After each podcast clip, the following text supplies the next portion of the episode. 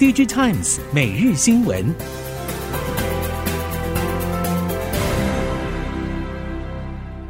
听众朋友您好，欢迎收听 DigiTimes 每日新闻，我是袁长杰，现在为您提供今天科技产业的新闻重点。首先带您看到的是，全球半导体市况低迷，台积电今年上半年产能利用率大跌，尽管生成式应用爆发，为疲弱的市况注入活水。但是供应链大多认为受惠业者不多，而且短期内难以反转现况。值得注意的是，近日市场传出台积电筹划多时的二零二四年涨价策略，已经陆续和多家大客户完成协商沟通。IC 设计业者表示，台积电坚持调涨代工报价，明年一月起，先进制程将会再调涨百分之三到百分之六。按制成订单规模与合作紧密程度，众厂涨幅不一。目前，台积电已经陆续与苹果、联发科、超微、NVIDIA、高通与博通等多家客户进行沟通。台积电则表示，对于市场传言不予评论。苹果供应链终于传出消息，熟悉晶圆级封装供应链业者表示，随着进入第二季下旬。iPhone 十五手机 AP InFO 封装稼动率可望开始提升，六到七月将会逐步提升到七成以上。正式进入第三季之后，开始准备进入旺季备战。熟悉化合物半导体供应链业者表示，四到五月时还有一些 iPhone 十四零组件库存去化，进入六月之后，新款 iPhone 零组件备货逐步启动。整体来看，苹果供应链预估量能还算稳健，初期备货量只比去年略低一点，还有基本盘的水准。熟悉苹果供应链业者表示，今年三 C 市场受总体经济影响较大，供应链其实相对保守。后续苹果是否能再发光，以今年态势来看，还有待观察。苹果今年度全球开发者大会 WWDC 即将展开。其中最受外界关注的，莫过于苹果是否会如外界预期推出与 AR、MR 相关的产品。虽然市场对 AR、MR 或元宇宙的潜在商机信心满满，强调不论是医疗、工业、制造、教育、娱乐等不同领域都有庞大的发展机会，但是从元宇宙概念出现到现在，元宇宙在实际应用上展现的效益，确实与预期有不短的距离。根据了解，即使苹果会在 WWDC 上推出 AR、MR 相关产品，整体规模也不会太大。不过，外界依然会期待借由苹果先前在不同应用服务上创造风潮的模式，在元宇宙的相关应用上再次为市场带来惊艳。AI 热潮推动云端伺服器大厂升级军备竞赛，记忆体产业五步摩拳擦掌。美光企业副总裁暨储存业务部门总经理 Jeremy Werner 表示，资料中心相关库存预期今年底趋于正常化，尽管还需要一点时间调整，但是 AI 急剧发展将会带来记忆体需求的变化，现在正处于 AI 革命的起点。美光预估 AI 伺服器对 DRAM 的需求是一般伺服器的八倍成长，NAND 比传统伺服器成长大约三倍。换句话说，大容量 SSD 将具有前所未有的重要性。同时，云端客户也要善加掌控预算，现在也需要针对 AI 进行投资。Jeremy Werner 日前拜访了多家欧美客户，预估今年美光在资料中心的市占率可望增加。在半导体热潮带动之下，再版成为近三年 PCB 产业众所瞩目的焦点。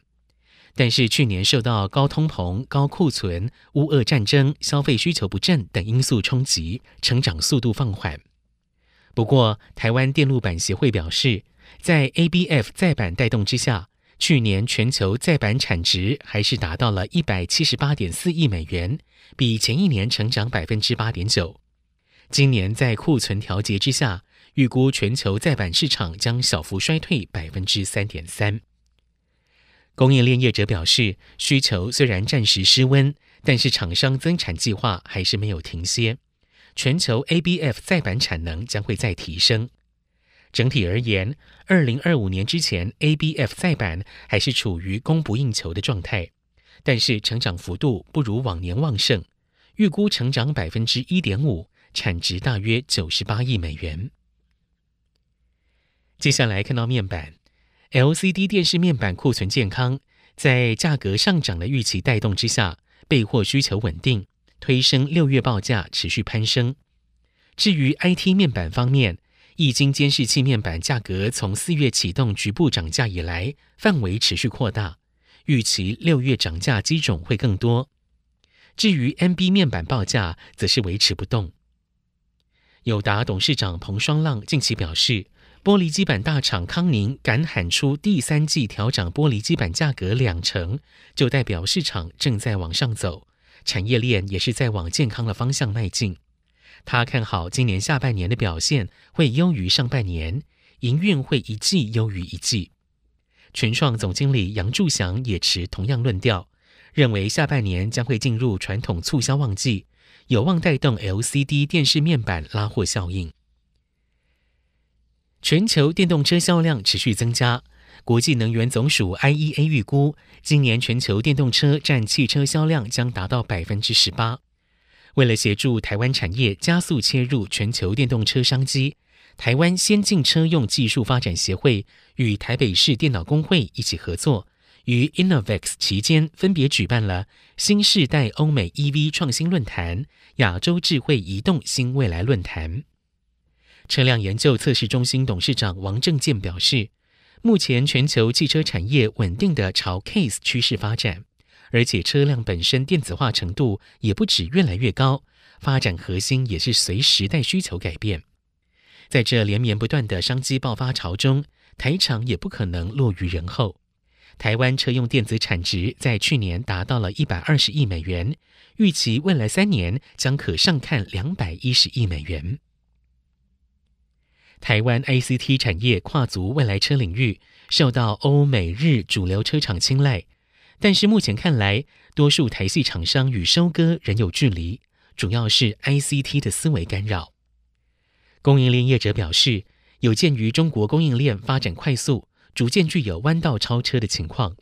而主流车厂既期待中国内需，又怕未来 G2 市场全失的伤害，因此这让对中国供应链有深度了解的台厂，成为主流车厂必争的合作对象。但是业者也坦诚，从电子六哥来看，并不是每一家都可以适应主流汽车供应链的龟速运作。台厂多数习惯 ICT 的快节奏，这使得许多台厂水土不服。在未来车真正步入收割期者，为数相当有限。全球行动通讯标准组织 3GPP 第一百次会员大会将在六月十二到十六号于台湾展开，聚焦 Release 十九的标准提案。这不只是全球第一场六 G 工作会议，也是三 GPP 会员大会首次在台举办。各国也将会提出六 G 技术标准提案，可以说是六 G 的前哨战。这一次重要会议在台湾举办的原因，业界知情人士表示，除了因为联发科、工研院、台湾资通产业标准协会积极争取之外，在提案中，台厂也扮演了标准投票的关键少数。换句话说，3GPP 里面的各阵营想拜票，拉拢台湾业者支持。面对中国在 5G 通讯时代的胜利，本次 3GPP 大会势必也是两强竞争的重要战场。以上，DigiTimes 每日新闻由 DigiTimes 电子时报提供，原长节编辑播报。谢谢收听。